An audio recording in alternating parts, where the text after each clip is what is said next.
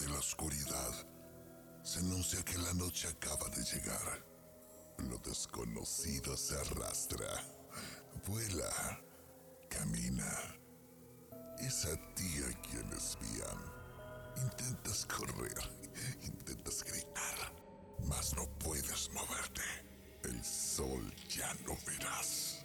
Eres arrastrado hacia la puerta de lo desconocido.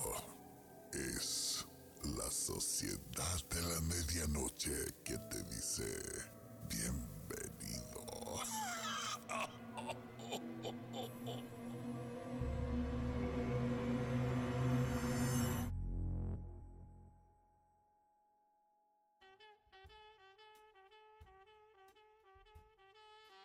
No sé si hacer una intro respecto a lo que vamos a conversar el día de hoy o, o empezamos nomás, amiga. Porque de repente. Mira, yo, yo soy de la. Vamos a hablar de esto. Le quita un poco el Mm. suspenso. Va- Puede ser. ah. yo, yo soy del, del team de que igual es como bueno mm, dar una introducción, pero no sé, a mí me da lo mismo en realidad. Démosle nomás. Tenemos que ponernos al día con, con lo que está resonando hoy en el mundo, lo que está de moda. Y el día de hoy vamos a conversar un poco sobre estos asesinos en serie que han dejado una huella en la historia a nivel mundial, incluso ahora con este fenómeno de la serie de Jeffrey Dahmer, que también lo vamos a hablar. Sería interesante no solamente hablar quizás como de los casos más icónicos, los asesinos más crueles como de la historia, sino también hablar un poco como de la psicología de los, de los asesinos, porque yo creo que una de las preguntas que todos nos hemos hecho es, ¿un asesino en serie nace o se hace?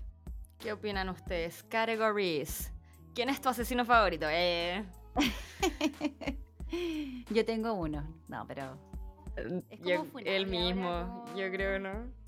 Sí. Me importa un pico, ah, ¿te cachai? Em, ya, ¿cuál es el tuyo? ¿Cuál es tu asesino favorito? Yo creo que es el mismo que el mío, Sí. ¿o no?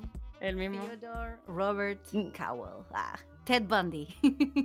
Ted Bundy. Ted Bundy, sí.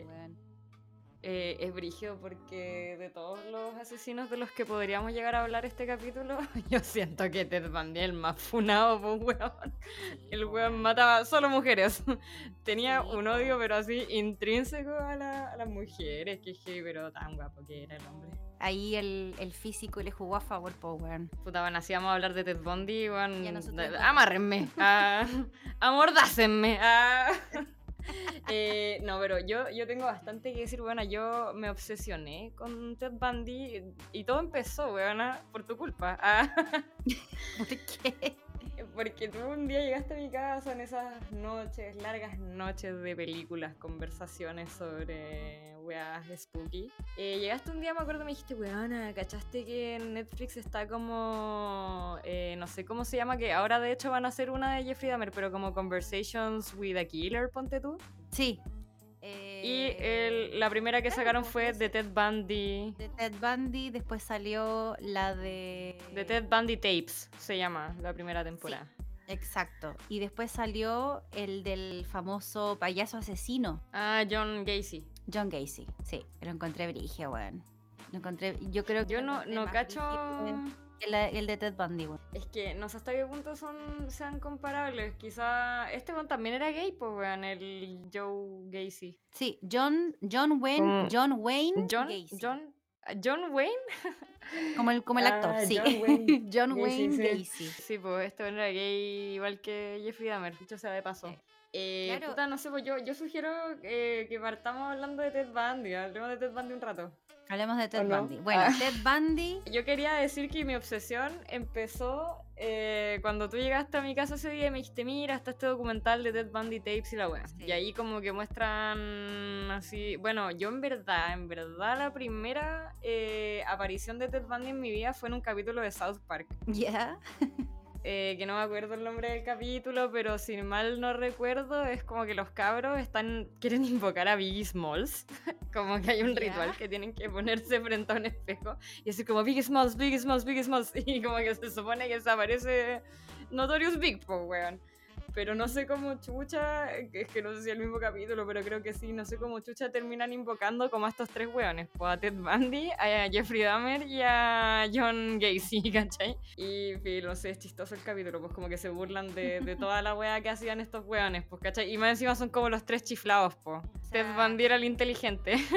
bueno, y ahí empezó mi obsesión con Ted Bundy, pues bueno, debo admitir que, que lo encontré minísimo, pues bueno, en el documental mostraban así como fotos, videos del weón hablando y tenía como un carisma, no sé, como una personalidad muy magnética, digna de un psicópata culiado, pues. Sí, pues bueno, licenciado en psicología, pues bueno. Sí, se licenció en psicología porque también intentó, intentó estudiar leyes también. Era un gallo súper inteligente y eso obviamente igual le ayudó harto, aparte que, como decís tú, era súper carismático. Y de hecho, en, su etapa escolar era como el chico de oro, súper inteligente, eh, licenciado en psicología, se logró conseguir una matrícula para estudiar derecho gracias a sus buenas notas. Todo partió por una falta de estabilidad laboral lo que empezó como a generarle dudas sobre lo que iba a ser a futuro y esas mismas dudas son las que también em, comenzaron a, perjudicar su como su lado más sentimental como con las mujeres su mira yo yo me leí me leí dos libros me leí The Phantom Prince que lo escribió la polola yo creo que su relación más larga Elizabeth Klopfer ella fue la polola real de Ted Bundy durante como 5 o 7 años, si no me equivoco, ¿cachai? ¿Ella era la de la, la, de la hijita? Ella es la hijita. Ella escribió un libro eh, sobre su relación con Ted Bundy, sobre su visión sobre él y en realidad cómo le afectó a ella todo el tema de que fuera un asesino en serie, pues, weón, ¿cachai?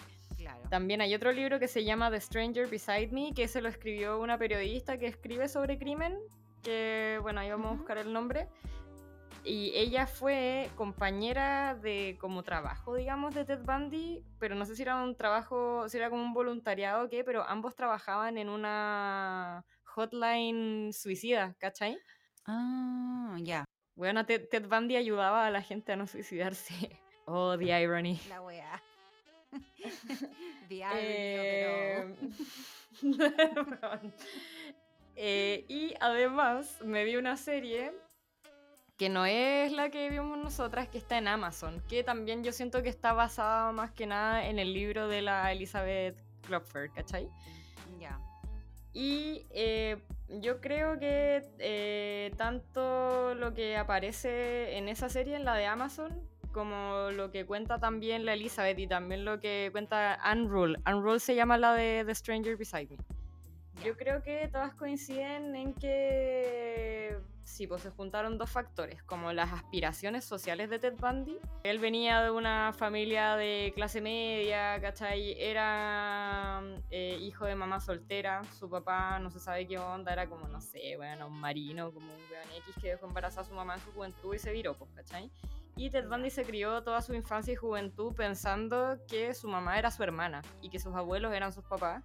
Y un día descubrió su certificado de nacimiento y en el certificado de nacimiento aparecía que su hermana era su mamá y que su papá era desconocido. Y ese fue como uno de los primeros golpes que recibió Ted Bundy, que fue como chucha y que como que lo desestabilizaron así un poco emocionalmente. Eh, Ted Bundy era como súper conservador, se podría decir. Como conservador, como medio fachito, ¿cachai? Como, pues, como que aparte... Él, estuvo participando en el, en el Partido Republicano, po. De hecho, intentó Justamente, meterse en la política, realizó trabajo. Y casi lo logra. Claro, y de hecho, no sé si te acordáis que incluso salvó a un niño que casi se murió ahogado. También, sí. Fue condecorado y, todo. Él tenía estas aspiraciones sociales de que quería formar parte de, de la alta sociedad gringa, ¿cachai? Diciendo que eso, pues él era un loco súper clase media nomás, ¿cachai? Después lo que pasó, bueno, eh, Ted Bundy conoció a Elizabeth Klopfer en un bar en Utah, si no me equivoco. Eh, cuando ella había llegado mm, a, trabajar de secretaria en la Universidad de Utah, suponte, no sé, no, me acuerdo muy bien los detalles, pero se conocieron en un bar o en, o en Seattle, ponte tú. Seattle creo que era. Sí, Seattle. Era en Seattle. Esta niña había llegado a trabajar a una universidad en Seattle y ahí conoció a Ted Bundy que no sé qué estaba haciendo ahí, lo conoció en un bar y Ted Bundy en ese momento era normal, pues weón, como que no había matado a nadie todavía, ¿cachai? Estaba ahí como viviendo su vida, creo que era el momento en que quería empezar a estudiar leyes, entonces por eso como que se topó con, con esta loquita y bueno, ahí como que es brígido como escribe esta loca porque de verdad que te termináis como enamorando del Ted que ella conoció, weón. Como que era un weón muy bacán, onda dice que se conocieron en el bar, que bailaron, que súper buena onda, que esta loca como que se curó un poco. Y él la acompañó a su casa, weón, la acostó. Como que fue súper caballero. Al día siguiente se despertó, el weón estaba haciéndole desayuno a su hija. Como que, Claro, no o sea, sé, pues perfecto, como onda. Hombre perfecto.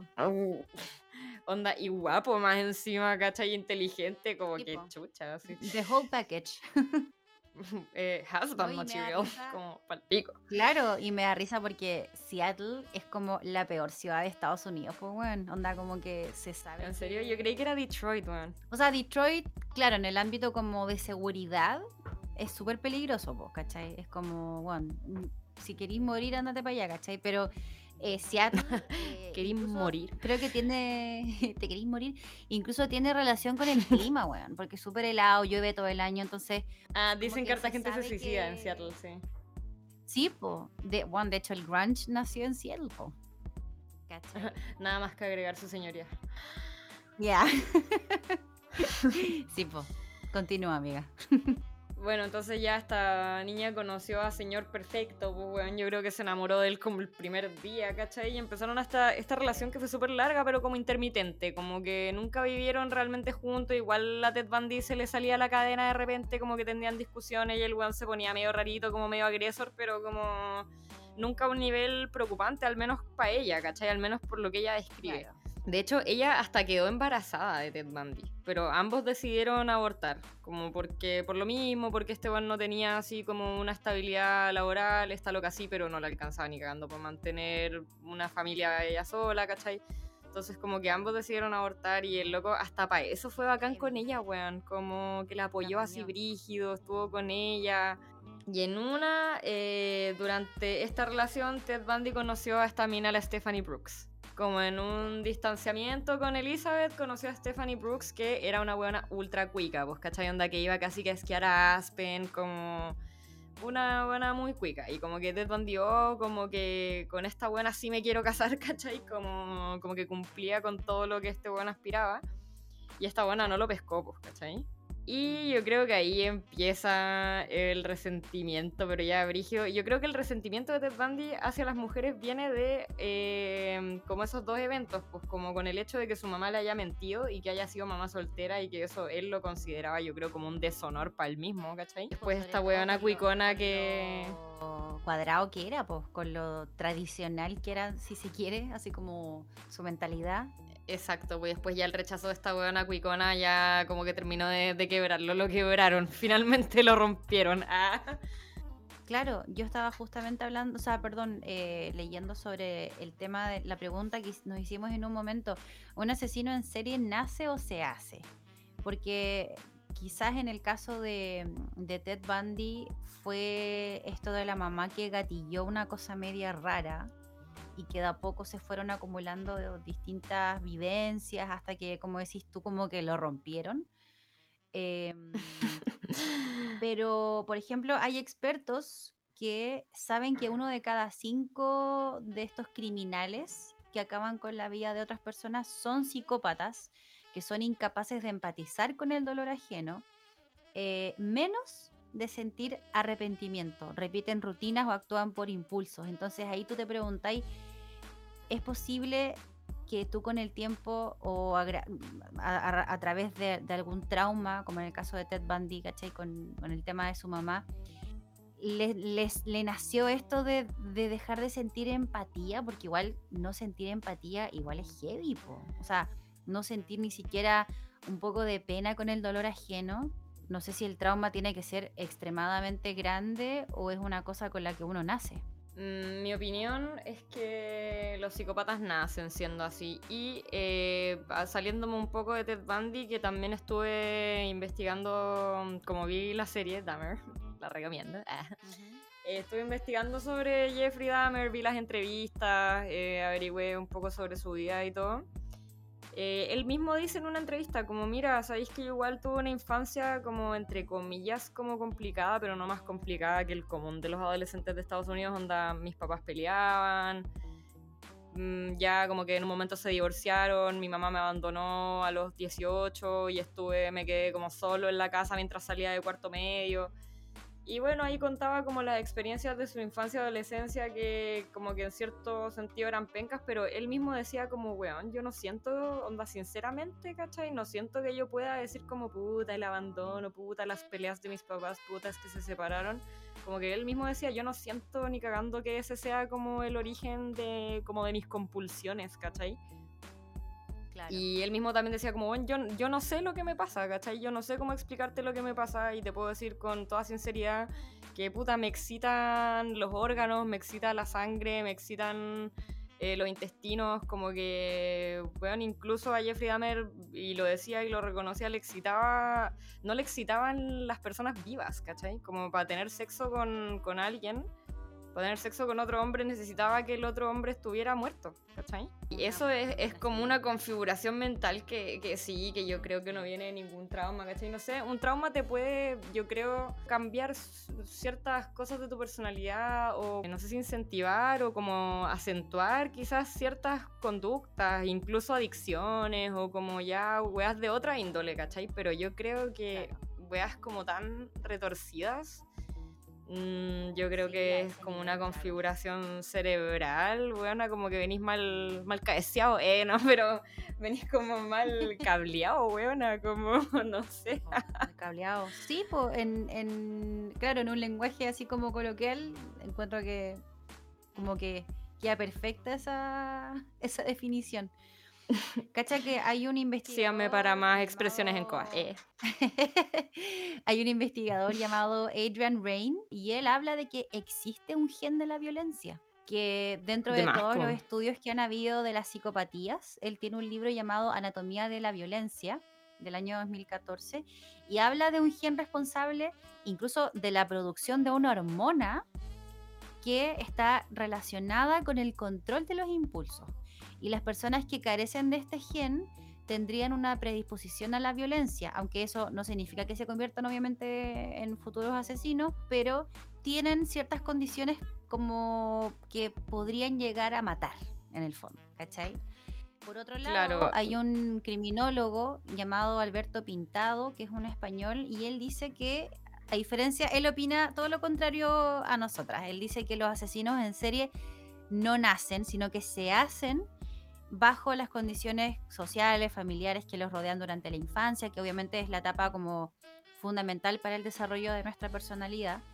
Y esto también viene relacionado con eh, niños que viven, por ejemplo, en situaciones de una negatividad muy elevada para una persona tan chica, por ejemplo, no sé, pues papás drogadictos, eh, violencia intrafamiliar, eh, obviamente una, sufrir malos tratos físicos, psicológicos, de forma reiterada en el tiempo por parte de sus seres cercanos.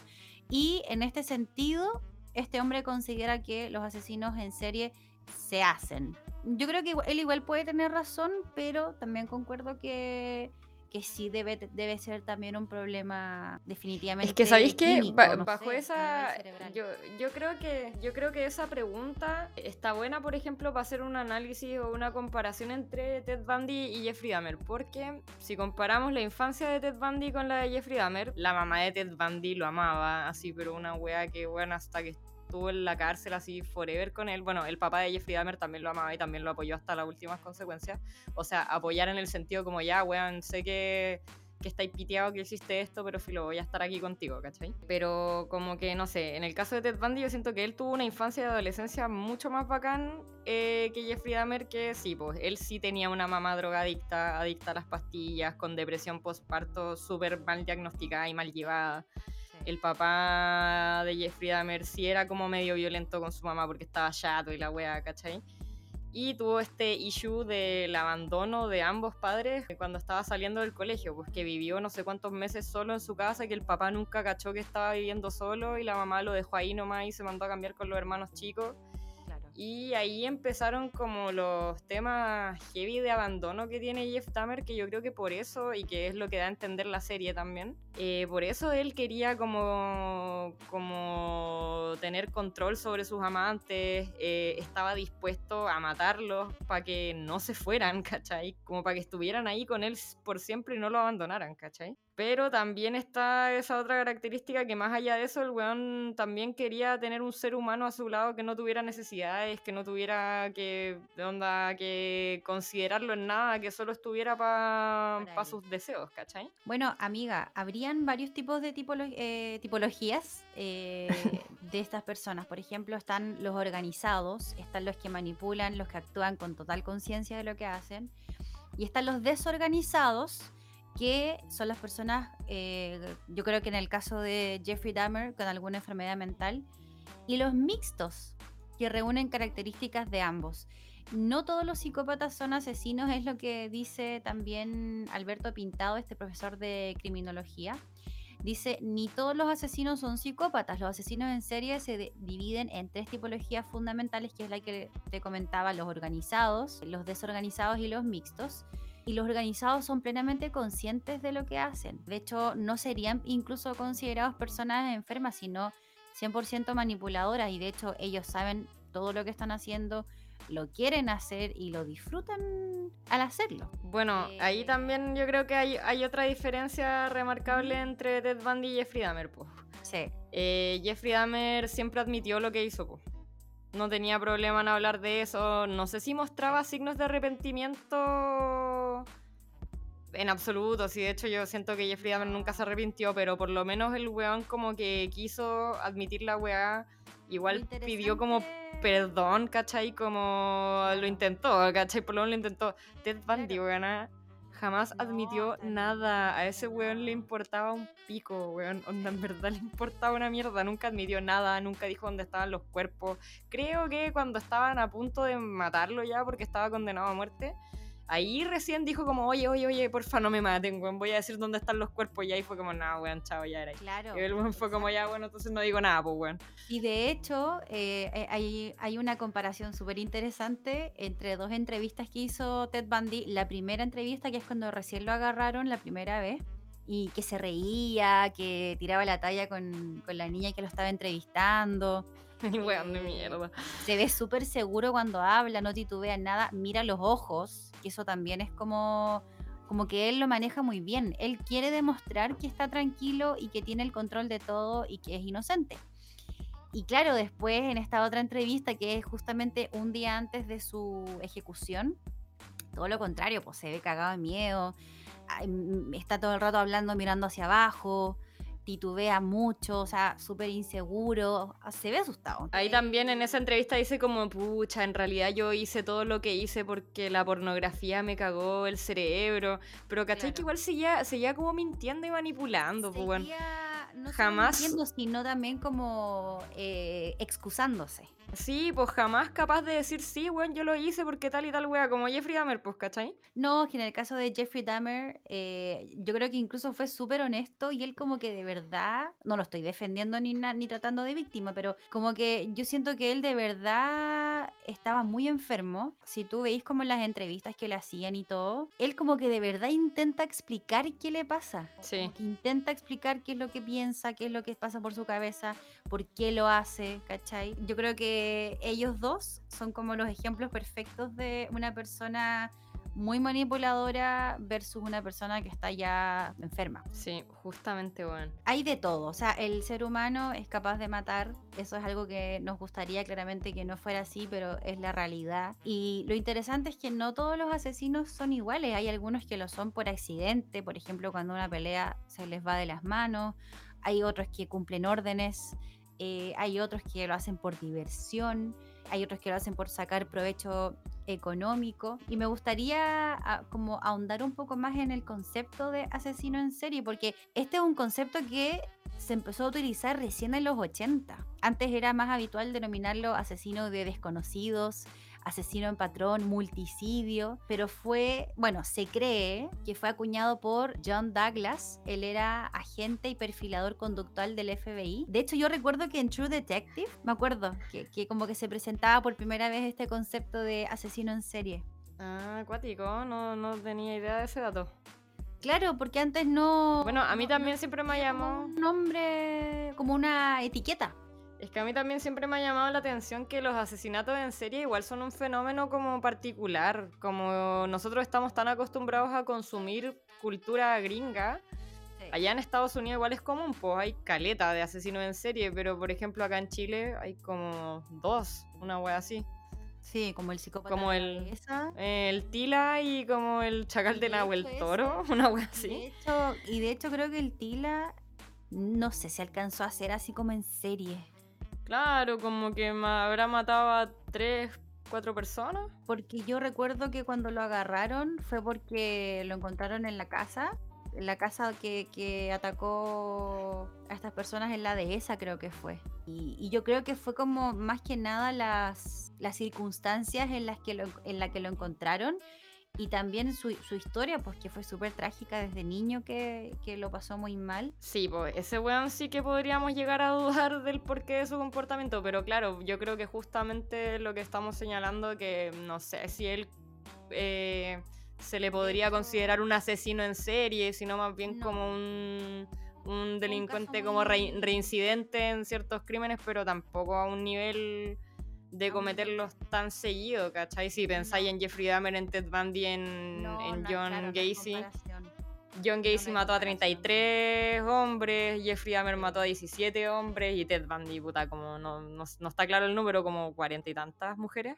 El Quería, quería como agregar algo igual a- al tema de como la de como el estado mental, de que hablábamos que Jeffrey Dahmer estaba enfermo, que sí, obviamente, pero cacha que su defensa en el juicio intentó presentar el argumento de la enajenación mental. Y bueno, parece que el, sistema judicial gringo como que tiene un concepto súper básico de la enajenación mental y es como simplemente si podéis distinguir el bien del mal. Si tú estás consciente de que lo que hiciste es malo, entonces como que no, no calificáis. Y John, John Gacy, que ya estaba preso, dijo, si Jeffrey Dahmer no ha superado el test legal de la enajenación mental, que Dios bendiga al que lo supere, porque si Jeffrey Dahmer no lo pasa, no lo pasa nadie. Como que hasta John Gacy decía como, bueno, este pobre Wow. cabro está enfermo, pues weón. Qué Claro. chucha. Pero no, po, no, no lo pasó Jeffrey Dahmer y por eso terminó en una cárcel común en vez de en una institución mental. po. Y el final de Jeffrey Dahmer igual fue súper inesperado porque eh, todos esperaban. poético. que- Sí, bueno, porque todos esperaban que, que se llevara a cabo su ejecución y al final. Es que parece que en el estado donde estaba no había pena de muerte porque no lo condenaron a muerte. Lo condenaron a cadena perpetua. Claro, pero igual murió adentro, en una pelea. Sí, pues, pero lo condenaron a cadena perpetua y murió en una pelea porque, cacha, que este otro dato así como curioso, eh, que todos creían que, incluso el, el psicólogo forense que lo entrevistó en un principio, todos creían que Jeffrey Dahmer tenía como un complejo así como racista y que él mataba a negros así casi como en un afán medio los odiaba. Claro, como porque los odiaba o como casi que en un afán medio taxi driver como de, ay, quiero limpiar esta sociedad, como... Weón Eh. como, eh, no, solo quería un novio zombie. Ah, y de hecho... Ah, Una inclinación por los hombres afroamericanos. Pero, pero ni siquiera como que lo que él decía era como, puta, en realidad mi criterio es que sean guapos, ¿cacháis? Que sean guapos. Eh, no todas mis víctimas fueron afroamericanos, sino que también asesinos asiáticos, gente de tez blanca. Eh, había otras razas en los hombres que asesinó Dahmer. Y él decía que como él vivía en un barrio negro, que, que era lo que podía pagar y se movía en ese ambiente, daba la como la casualidad de que era como la raza que más frecuentaba los lugares que él frecuentaba, pero como que eso Claro. nomás, ¿cachai? Y bueno, a raíz de, de este comentario como, ah, Jeffrey Dahmer es racista y la wea y es blanco y es rubio y como de clase media como A, y más encima en ese momento en, en Estados Unidos estaba pasando todo el racismo, ¿cachai? De- en el caso de, de O.J. Simpson, pasaron todas esas weas, por la golpiza de Rodney King, sucedieron todos esos hechos de connotación racista racista mm, por parte de, de- de la policía de, de Los Ángeles y de muchos estados de Estados Unidos. eh, y habían protestas y qué sé yo. Entonces todos pensaban, habían protestas también contra Jeffrey Dahmer eh, de que era racista. Y eso desencadenó que un prisionero afroamericano eh, lo asesinara en la cárcel. Bueno, igual ese prisionero era esquizofrénico, dicho sea de paso, y como que le dieron los turururu y como que mató a Jeffrey Dahmer, ¿cachai? Y lo, lo poético de todo esto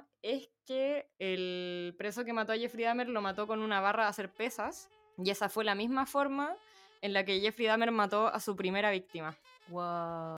que fue un, un cabro que estaba haciendo deo, este weón lo recogió, lo llevó a su casa, empezaron a hacer pesas, el weón le dijo, ya me voy, no te vas, le dijo Jeffrey Dahmer. Y lo asesinó con la barra de hacer pesas y así mismo murió él años después en la cárcel. El año 94. 94 justamente. Cacha que él se había ganado muy mala fama como en la comunidad presidiaria. De hecho, no lo dejaban relacionarse en un comienzo con otros presos. De hecho, era para protegerlo de, de posibles ataques. Pero él mismo fue el que pidió tener contacto con otros reclusos.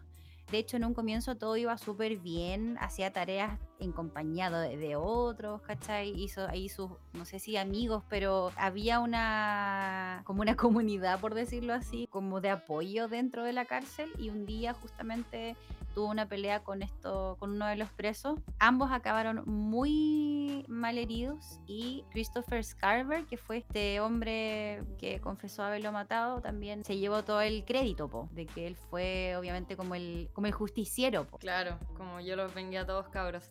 Era chistoso Jeffrey Dahmer. En el colegio era famoso como por hacer imitaciones como de gente neurodivergente, digamos. Como que hacía esas weas, la gente se reía. Cuando llegó a la, a la cárcel le decía a los gendarmes como no se acerquen porque muerdo. El weón también una vez. El weón No puso así como.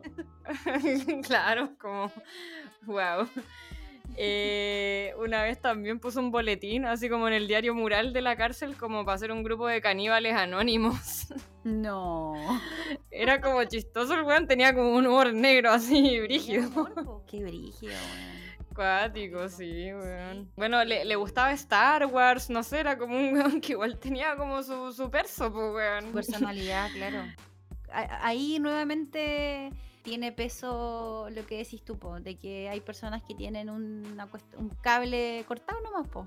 Sí, pues, definitivamente. Bueno, dentro de otros personajes como los más icónicos, si se quiere, del ámbito de asesinos en serie, que heavy, weón, casi todos son gringos, po. Según yo, bueno, no he investigado, ponte tú en Asia o como para, Mira. ese lado del planeta, digamos.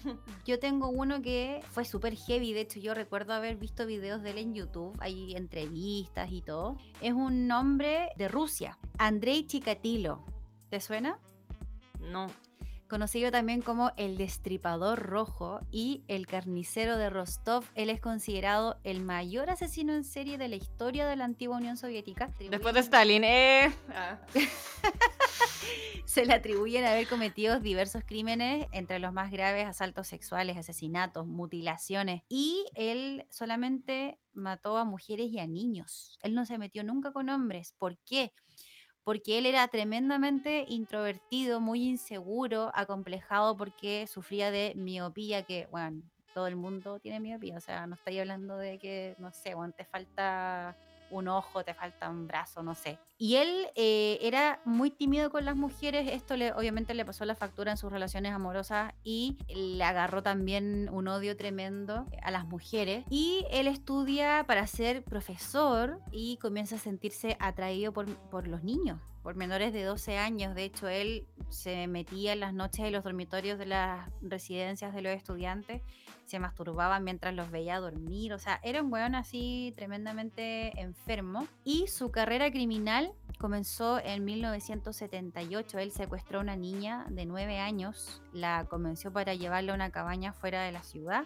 Y acá viene lo interesante, no sé si llama lo interesante, bueno, porque es horrible, pero el tema como psicológico, porque Yo creo que algo puede ser interesante y horrible al mismo tiempo. y este gallo le da un arañazo dentro del. Cuando la agarra y la, y- y- y la obliga a sacarse la ropa, le da una- un arañazo. Y al ver brotar la sangre, Chikatilo tiene una tremenda erección. Y eso dice que ese momento lo cambió todo, porque cacha que eh, sus asesinatos estarían marcados por una búsqueda de, de placer sexual. O sea, él literalmente sentía placer sexual y él buscaba placer sexual a través de puñaladas, a través de mordiscos, a través de gritos, de mutilaciones. Entonces, esa relación que tuvo él entre la sangre y entre el placer sexual es lo que hizo que se convirtiera en el mayor asesino en serie de la historia de la antigua Unión Soviética. Bueno, yo me atrevería a decir que al menos, por, o sea, por lo menos los asesinos en serie de los que hemos hablado hasta ahora, todos tienen esa voladita, pues, weona, de que se excitan como con la violencia, la sangre y como con...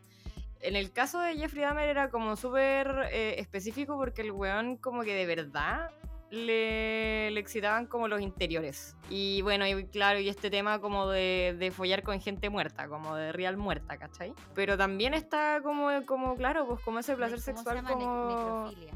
Necrofilia y el tema de los intestinos tiene otro nombre que no sé cuál es. Yo me imagino que Ted Bundy también tenía esta weá, pues si necesitaba brutalizar así, pero heavy a las mujeres que mataba, ¿cachai? Así como de verdad, no era como, oh, puta, la apuñalé, no, weón, el weón las hacía pico, ¿cachai? De hecho, su primera víctima, que también, pues Ted Bundy se metía como a los dormitorios de la universitaria, eh, a su primera víctima que sobrevivió, weón, que ahí en la serie de Amazon, ahí vamos a buscar el nombre para recomendársela a la people. Habla ella, que fue la primera víctima de Ted Bundy que sobrevivió. Este weón se metió a, a su pieza, que era como en un sótano, weón, de una casa, así como de casi que de fraternidad gringa. Eh, llegó, le pegó, le sacó la concha de tu madre, la violó y arrancó la pata de la cama y con la pata de la cama también la violó. O sea, claro, y pensó que estaba muerta y la dejó ahí, pues en verdad la loca sobrevivió. Pero por eso yo creo que si llegáis como a ese extremo es como porque claramente te excita eso, pues como la sangre, como, no sé, así como el destrozar a una persona, ¿cachai? Qué atroz, weón. Bueno, de hecho, este No, gallo, weón. Chikatilo, eh, llegó a practicar también el canibalismo, al igual que Jeffrey Dahmer, pero era heavy, weón, porque eh, como que se enfocó como en los niños. Entonces, obviamente eso le da como, no sé, le da... es como mil veces más terrible. El otro día me fue el cumpleaños de mi amiga Cassandra y hablábamos de estos temas. Bueno, salió el tema de, que tenemos un podcast que la- a la Cas también le gusta, así que un saludo a la Cas. Ay, saludos, Cas. Y ahí hablábamos como de este tema y, nos, y poníamos en la balanza así como, claro, anda, que, que es peor, como porque hablábamos de los golpeadores de mujeres o los asesinos de mujeres y también los que le hacían daño a niños o abusaban de niños. Mm. Y yo creo que todas eh, concluimos que puta, los niños eran como la peor wea, pues así como en la escala eh, puta moral valórica todo es como weón, es lo más terrible que te podéis imaginar a alguien haciéndole daño a un niño a propósito. Es como la wea más, más, más por pico, yo creo. Sí, sobre todo, aunque suene lo más cliché de la vida, pero me da lo mismo, sobre todo cuando eres papá, weón. Esa weá Sí, pues me imagino. fue. Yo antes de ser mamá, yo me acuerdo que, no sé, weón, leía noticias como de niños, ¿cachai? No sé, que el niño, a este niño le, le hicieron algo. Y obviamente era terrible, pues, weón. Pero después de que fui mamá, weón, es como que tu sensibilidad, bueno, aumenta, pero un 500%. O sea, yo me acuerdo cuando empezó el tema de Rusia con Ucrania y puta veía videos de niños, weón, weón, lloraba así.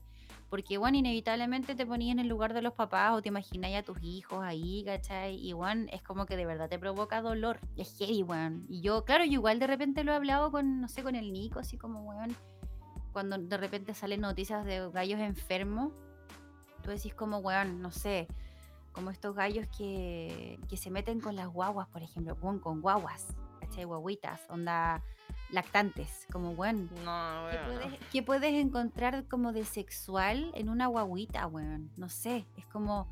Es que esa es la weá, yo creo que es una weá muy que está dentro de sus mentes, ¿cachai? Como incomprensible para una persona que, puta, que funciona, buena, relativamente dentro de los parámetros de, de la normalidad o que, weona, lo que hablábamos, para uno que tiene una, una escala valórica, una moral, principios, como todas esas weas, eh, mm, no sé, ¿cachai? Es como incomprensible, no podéis llegar a, como hablábamos de la empatía, bueno, no podéis llegar a empatizar con alguien como, ah, claro, esa persona se vibró una guagua porque, ah, de por esto debe ser, no, como que bueno, es como, no, ¿cachai? No, como no hay en- forma de empatizar o de entender o... No, pues bueno. Bueno, este gallo Chikatilo, cacha que confesó haber realizado 56 homicidios. Fue juzgado en abril de 1992 y ejecutado dos años después, 1994. Igual cacha que- Fue brígido este caso, bueno. Sí, bueno, además, igual cacha que Ted Bundy y Jeffrey Dahmer, eh, entre sus víctimas, ambos tienen a menores de edad. La última víctima de Ted Bundy, de hecho, última, última, que weona, que paja, cacha que este weón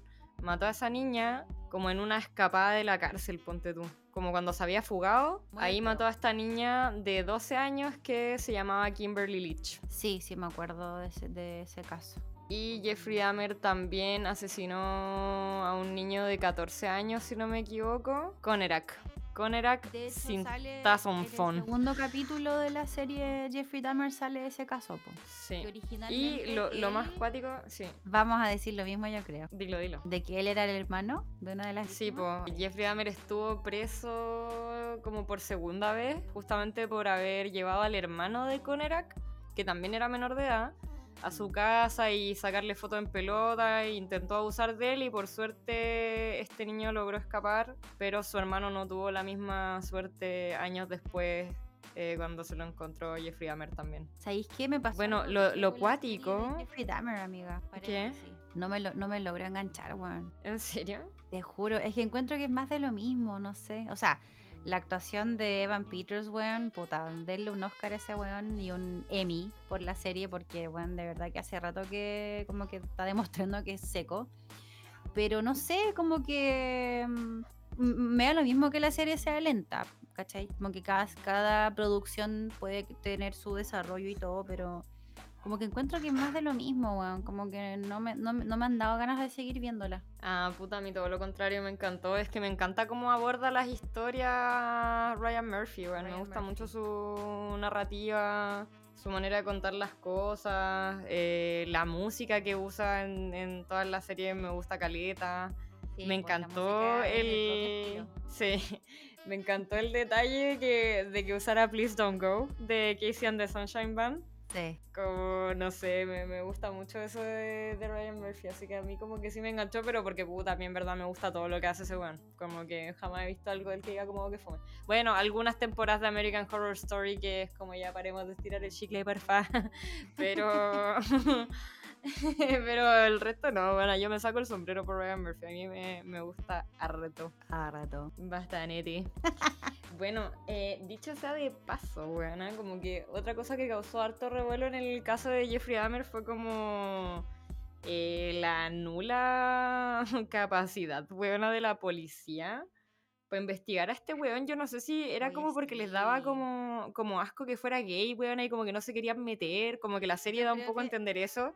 Y como que Sí. Jeffrey Dahmer también se aprovechaba, les decía como, ay, weón, no entren, si es como puras weas gay, así como... Sí, Casi que, oh. ¿cachai? Y los pacos como, ah, oh, bueno, eh, ok, siga con lo suyo. Bueno, eso pasa en el segundo capítulo, puta. La verdad, vi hasta el segundo capítulo. Entonces, por eso lo menciono tanto, pero en el segundo capítulo, eh, cuando recoge a este cabro que se quería escapar, lo encuentran afuera tirado, drogado, con sangre. Y, y claro, llega la policía y él dice, no, es mi pololo, pucha, es que está curado. Buena, con un hoyo en el cráneo, porque este weón intentó trepanarle el cerebro para convertirlo en un zombie. Y el cabro chico salió del departamento en pelota con un hoyo literal en la cabeza, weón. Hecho pico y los pacos como, ah, sí, debe ser el pololo del weón. Está curado. Weona, Y adentro del departamento de Jeffrey Dahmer había nada más y nada menos que otro cadáver que el weón ni siquiera se había molestado en deshacerse de él, weón. Onda, pues, los pacos ¿verdad? hubieran entrado, hubieran entrado a su pieza y hubieran visto otro cadáver, weón. Sí. Y, y listo, eso ya era suficiente para arrestarlo y weón, nos hubiéramos ahorrado 15 asesinatos. Sí, po. Cacha que igual ahora, eh, bueno, la serie ha recibido hartas críticas, weón. Con las que yo no Eh, estoy de acuerdo. Ah, debo por decir. ejemplo, Cacha que Netflix tuvo que tomar una medida porque... eh, Ah, la habían etiquetado como LGTB, pues weón. sí. Obvia- obviamente provocó la reacción de hartos usuarios eh, de Es que, que ¿para qué está esa etiqueta culiada? Como, como que igual la encuentro media extra. creo que como, como- yo creo que como ¿A qué se para- refiere? Como a esta weá es para gente gay. Está orientada a público de la comunidad. Buen volá porque tiene como contenido como gay, weón. No, no lo Pero es como una advertencia, es como vela porque está buena y es diversa. ¿Qué chucha? ¿Para qué sirve esa etiqueta, weón? tipo. Cacha que un usuario en Twitter puso: Alguien más piensa que es bastante asqueroso que Netflix incluya a Dahmer en LGBTQ, especialmente cuando la etiqueta True Crime habría funcionado. Netflix agregó la serie Jeffrey Dahmer a la etiqueta LGBTQ. Estoy atónito, es lo que puso una persona a través de Twitter. Y el descontento igual se hizo sentir harto, no solamente por esto, sino también porque la serie también fue objeto de críticas por la falta de sensibilidad hacia las víctimas y hacia sus familias. De hecho, familiares de una de las víctimas que, muestran acá en, la serie también dijeron como, bueno, pero ¿para qué, cachai? Así como, ¿para qué seguir como abriendo la herida? ¿Para qué seguir hablando del tema si todos saben quién fue Jeffrey Dahmer, cachai? Y como que también alegan un poco de que como que intentaran como humanizarlo, cachai? Otro, ¿Tú qué opináis de eso, eh, amiga? Puta, yo creo que igual hay que ser empático, weón, ¿cachai? Yo creo que igual falta empatía por parte de las producciones y quizás un poquito de tino, porque obviamente igual es un tema interesante. eh, todas las series que conlleven eh, hechos reales, asesinos en serie, yo creo que siempre van a ser súper atractivas por un tema de morbo también, que la gente le gusta El morboseo. el morboseo, pero creo que igual sí, bueno, igual es importante que tengan tino porque igual están hablando de personas que murieron, están mostrando casos que sucedieron, no están, o sea, no es una serie basada en, sino que están mostrando todo lo que pasó con nombre y apellido de las víctimas, están mostrando las formas en que las víctimas perdieron la vida, entonces igual igual es fuerte. Para uno Puta, es yo, como yo me voy a, morboso, me voy a pero pon- para la me voy a poner la capa aquí. ah. Eh, pero yo encuentro que la serie está bien hecha, weón. No siento que intenten victimizar a, a Dahmer. Siento que cuentan las cosas muy como sucedieron, ¿cachai? Fue así nomás, pues la historia fue así, como que esas cosas en verdad le pasaron al loco y como que mm, lo que decíamos, pues esos eventos sí fueron un poco como el gatillante de, no sé, como de ciertos aspectos de la personalidad de Dahmer, pero no siento que la serie dé a entender como puta, este weón es un pobrecito, por eso mata a gente, como que no, y de hecho ¿sabéis también qué? siento ¿Mm? también siento que muestran así súper bacán el tema racial, como que por ejemplo la vecina afroamericana de Jeffrey Dahmer, que lo denunció, weona, eternamente desde el segundo uno, tiene un papel súper importante en la serie. Las víctimas tienen un papel súper importante en la serie y el, no sé, pues el tema racial, no porque Jeffrey Dahmer haya sido racista, sino como el, el drama, el real drama fue que la policía y la sociedad eran tan racistas que dejaron pasar a Dahmer como Pedro por su casa por el hecho de ser blanco y por el hecho de que sus víctimas fueran eh, minorías o como no sé si minorías raciales, pero grupos raciales que a Estados Unidos como sociedad le importaban un pico. Y yo creo que Y más La serie-.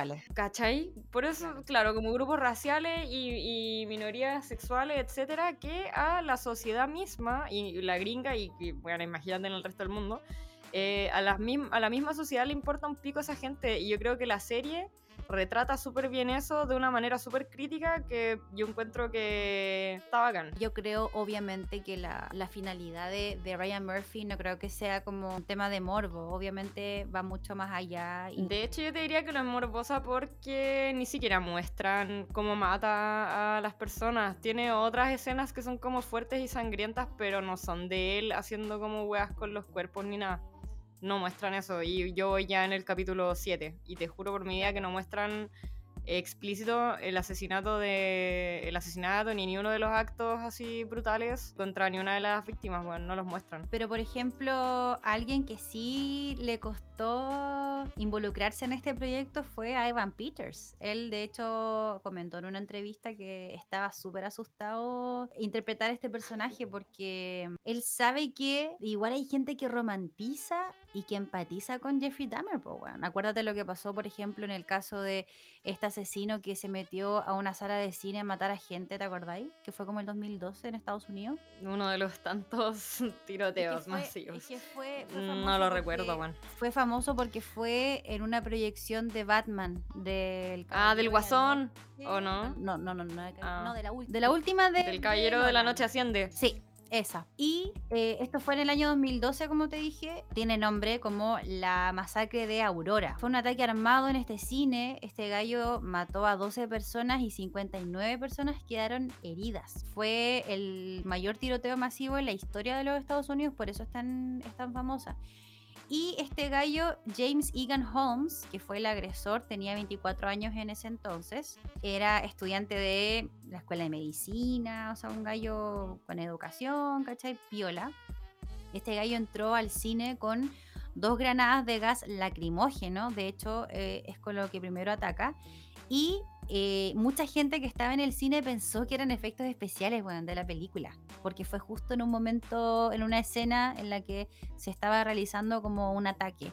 Sí, Eh, si no me equivoco, es la con- escena del partido de fútbol donde Exacto. Bane deja la cagada y hace como el atentado. Sí. Exacto. Este gallo entró eh, por la puerta de emergencia como a la media a la media hora después de que empezó la película. Eh, entró con una máscara antigas, con chaleco antibalas, con dos pistolas Glock, una escopeta y un fusil semiautomático, weón. Cha. O sea, con tutti. Y este gallo fue famoso por creerse el Joker, po, weón. De hecho, cuando, cuando se lo llevaron preso tenía el pelo teñido naranjo. Y me acuerdo que mucha- muchas minas encontraban como guapo este gallo, po, weón. Bueno, igual yo misma, pues, weón, al principio este de la "Ay, Ted Bundy, puta que era guapo, puta que era inteligente. la van a chupándole todo a Ted Bundy, el misógino más grande de la historia, señoras y señores. Sí, oh, sí, weón. Todos lo encontraban, eh, todos encontraban guapo este gallo. De hecho, yo me acuerdo que en su época, cuando, cuando salió, cuando pasó esto, me acuerdo que incluso se hicieron como fanpage, bueno, una fanpages, ¿cachai? Como en, en Facebook de este gallo, así como que era Mino y la cuestión, y minas que como que lo, no sé, avalaban lo que hacía. Y ahora está pasando. Es que lo todo todos estos el guapetones. personaje de Jeffrey Dahmer, weón, Pero no, pero no-. Pero no es ahora nomás, pues, amiga. De hecho, No, el otro pero- día. pero eh, puntualmente por Evan Peters. Claro, pero Jeffrey Dahmer es como un sex symbol hace tiempo y sobre todo, buena en mujeres hetero. Eh, hay un documental en Netflix que se llama como, puta, el otro turismo, bueno, no sé, como... Ah, sí. eh, ¿Cómo se llama así? Que era que es de, es de turismo negro. Claro, ¿cachai? Sí, sí, y eh, ahí hay como un museo, buena, que no sé si es como el mismo departamento de Dahmer hecho museo o qué weá. Ah, no- no pero- pero como que hay un tour así como de Dahmer Tour y lo contratan eh, en su mayoría mujeres para despedidas de soltera, weona. No. Y como weonas que aman así pero fervientemente a Jeffrey Dahmer, así pero con la vida, weona. Hay una weona que es como medium, que hay una escena del documental donde la weona tiene como unos inciensos, como unas varas así, y la weona dice como, ya Jeffrey, si estás aquí, da una señal. Onda, como que lo invocan, weón.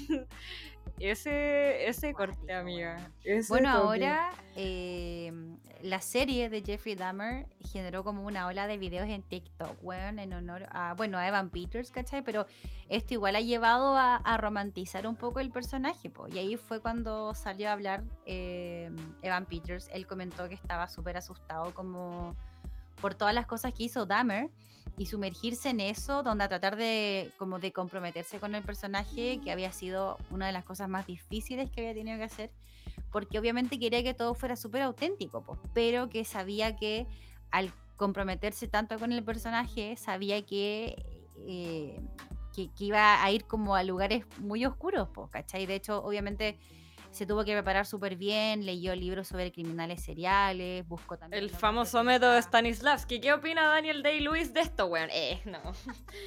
pero... El rey, weón. no, pero yo creo que Evan Peters no hizo ese método para esta wea, obviamente. weón. No, sé, aunque que Peters es bien piteadito igual y Es como siempre... piteadito. Y como siempre hace personajes pitiaditos también, Bueno, como que, no sé, pues, Yo, yo creo que Ryan Murphy no lo va a dejar descansar, bueno, hasta que interprete a todos los asesinos en serie de la historia, weón. Yo creo que Ryan Murphy pervirtió a ese niño, weón. Además, Peters era un niño súper tierno, weón. ¿Has visto fotos del weón? Así como antes de conocer a Ryan Murphy era como en verdad un niño bueno, weón. Niño Disney, weón. Sí, weón, de hecho. Sí, po. Pero bueno, eh, Evan Peters igual dijo que, que de- desde que aceptó el papel, él siempre quiso y se propuso, de hecho, honrar la memoria de, la, de las víctimas y, bueno, de las familias, pues, de las personas que fueron afectadas también por Jeffrey Dahmer. Eh, y de hecho, junto a Ryan Murphy, justamente, eh, decidieron mostrar también la posición y las voces de las víctimas, po, ¿cachai? Y él dijo Sí, que esta regla se dio con la intención no de embellecer o de romantizar todo lo que se expone eh, en la serie, sino como una forma de como de ser la voz de las víctimas, ¿cachai? Pero obviamente hay gente que no lo interpreta de esa forma, po, ¿cachai? Pero claro, yo creo que eso ya es como un sesgo como demasiado puta personal porque de verdad que yo siento que la serie de que tomó los cuidados los tomó, ¿cachai? No siento que sea como una serie irresponsable, amarillista, ¿cachai? Ni morbosa, de hecho siento que, que intenta todo el rato ser súper reflexiva, weón. De verdad que siento eso. No sé, en bola mi opinión tampoco objetiva porque, como digo, me gusta el weón y me gusta su trabajo, pero como por lo mismo, porque siento que es un weón que siempre aporta eh, como una reflexión, pues, ¿cachai? Así como eso, pues, un pensamiento crítico respecto a los temas que trata, weón. Como que lo hace con esa intención, entonces siento que no, no es como un conche su madre para la wea, ¿cachai? Bueno amigos, vamos a dejar hasta acá este capítulo que ha estado muy intenso. De hecho, bueno, se me pasó volando la grabación. Sí, a mí igual es que da, da para harto en realidad y Sí. es, es un tema complejo de- del que se puede reflexionar harto y no sé, preguntarse muchas cosas. ¿Un asesino en serie nace o se hace? ¿Qué creen ustedes, amigos? Nos podrían comentar en- a través de nuestro eh, Instagram, que ahora eh, le cambiamos el nombre para que nos busquen también a través de Instagram, nos sigan, nos escriban, de repente nos pueden sugerir también eh, temas en particular que les gustaría escuchar, no sé, quizás en un próximo capítulo. Nuestro Instagram, arroba podcast LSM, la Sociedad de la Medianoche.